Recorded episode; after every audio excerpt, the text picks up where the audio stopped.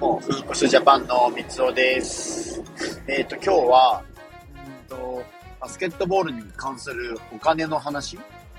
を、えっ、ー、と、ちょこっと触れていきたいなと思います。あの、よくね、NBA 選手とかはね、年俸をこう公開されていて、で、まだまだ B リーグの選手とかはね、年俸の公開っていうのがないので、契約金でいくらですとか、こういう契約で、契約で移籍しましたっていう話は、まあ、ないこと、ないのがちょっとね、今現状では多いんですけども、まあ、その辺を踏まえて B リーグの選手とか、えー、そこにプラスして、まあ、今回は、えっ、と、まあ、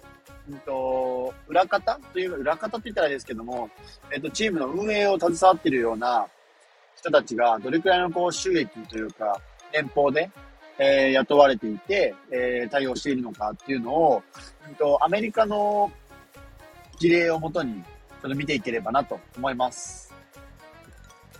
で、今回で言えば、えっ、ー、と、いくつか取り上げていくんですけども、えっ、ー、と、1、2、3、4、そうですね。5? 5、5つぐらいはちょっと見ていければなと思います。で、最後にね、こう B リーグなんかもちょこっと触れればなと思いますんで、ぜひ最後まで聞いてもらえると嬉しいです。えっ、ー、と、まず、うんと、アメリカの、ここからは、まず実はね、アメリカの話なんですけど、えっ、ー、と、まずは、えっ、ー、と、トップである GM、GM とか、まあ、社長さんですよね。そちらの、えっ、と、年俸というか、お金事情なんですけども、まあ結構ね、最近はこう日本でも B リーグで GM と呼ばれる、まあ社長、社長と呼ばれるような、あのー、権限を持った人たちが、あのー、チームにも、各チームにも、えっ、ー、と、ついてきていまして、で、こう優秀な、えー、人間が、人材がこう雇われるような、えっ、と、チームも出てきています。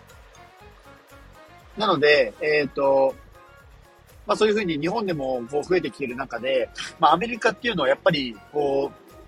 桁が違うのかなという印象もすごくありまして、NBA だと、えっ、ー、と、年間の給料、年間の給与だと、だいたい、えっ、ー、と、1.5億円、最低金額1.5億円から、えっ、ー、と、20億円ぐらいが、マックス値と言われているらしいんですよ。なんこの辺は、なんかあの、もうスポーツ選手というよりはもう、まあ、社長さんっていうのもあるから、そこで、あの、プラス面に働いてるのかなと思うんですけど、で、例えばそこにプラスで、えっ、ー、と、講演会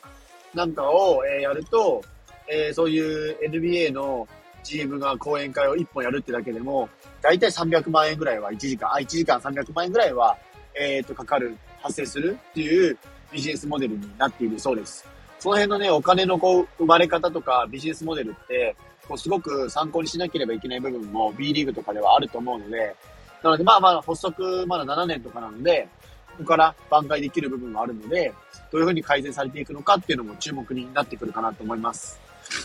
で、二つ目は、えっ、ー、と、キッズ、少年、少年？少女？あの、子供たちに教える、こう、スクールですよね。こう、スクールとかでもやっぱり、アメリカのスキルコーチっていうのは、やっぱこう、経験者も多いし、NBA にも教えたりとかしてるっていうスキルコーチも中にはいたりする可能性もあるので、そういったコーチ陣が、えっ、ー、と、もらっている給料面なんですけども、まあ本当にざっくりですけど、例えば小学生とかへの、えっ、ー、と、プライベートレッスンだと、まあ大体1時間あたり、えっ、ー、と、1万5千円とかがスタートになってくるので、で、それを、まあ、えっ、と、カリキュラムとして組んで、えー、そこでまた、あの一人あ、一人頭1万5千円とかもらったとして、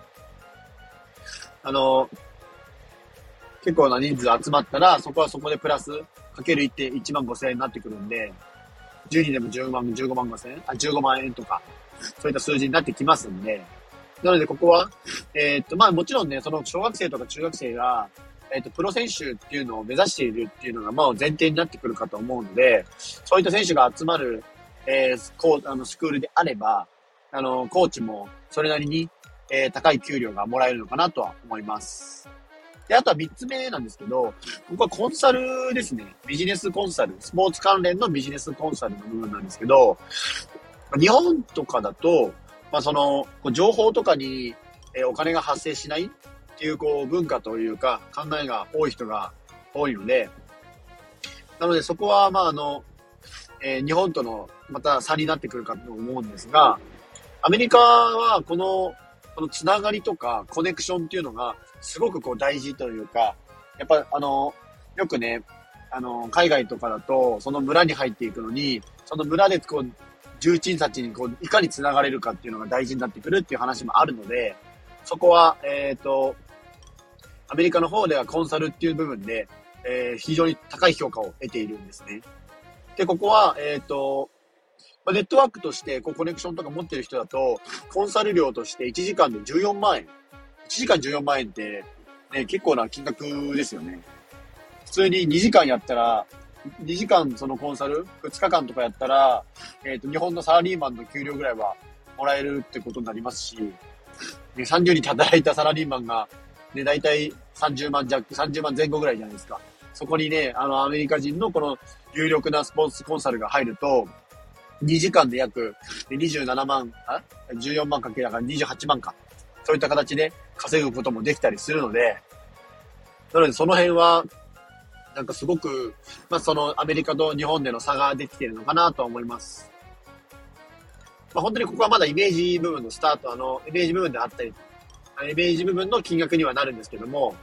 まあ例えばスタートアップの、えっ、と企業さんですとか、スポーツ関連の海外企業が、こう、米国、アメリカへの進出を果たす場合には、こう、アドバイザー契約っていうのを結んだりとかする場合があるので、またその金金額面が変わってくるっていう話も、えっ、と、出てきたり、実際にしているそうです。まあ、なので、この辺はね、あの、いかにこういうコネクションとかつながりを持っているかっていうのは、えっ、と、アメリカではなおのこと、こう、有益とされているので、このビジネスモデルの一つとして、このスポーツコンサルっていうのは、非常に高い評価を得てきている、えー内容、そしてのビジネスになってきているのかなっていうところですね。なので、えっ、と、このビジネススポーツコンサルっていうのもまた、えーまたこう仕事の一つとして有力な部分に言われているところではあります。で、えっ、と、あとは、えっ、と、マスコットかな ?4 つ目がマスコット。こう、NBA のマスコットっていると思うんですけど、キャラクターがいて、あと、あのー結構1000万超えとか、年間でマスコットのそのキャラクターになるだけでも、だいたい2000万から3000万ぐらい、そういった金額をもらうマスコットもいたりとか、確か NBA のこう、デンバーナゲッツのキャラクター、ロッキーとかは、えっ、と、最大年収で8500万円とかがもらってるっていう、えっ、と、計算？にもなっているそうなんですよ。この辺のね、こう、仕組みとか、あの、ビジネスモデルってすごく気になるので、ちょっと調べて、調べてみて、ちょっと改めてなんか情報が入れば、えー皆さんに共有できればなと思っています。あと最後の5つ目なんですけども、ここは、えっ、と、女子バスケ選手ですね。女子バスケ選手ってアメリカでは、えっ、と、やっぱり高い評価を得ていて、大学生でももうすでにこう、スポンサー契約とか入ってる選手だと、1.8億円とか稼いでる選手とかも中にはいるんですよ。なので、えっ、と、すでにもうスポンサー、大学生ながらもスポンサー契約をしている選手だと、1億円以上を稼いでる女子バスケットボール選手っていうのももうちらほら出てきているので、その辺は、もっと日本の女子バスケも世界2位になっているレベルなんで、注目を浴びるような存在になってもいいんじゃないかなとは思います。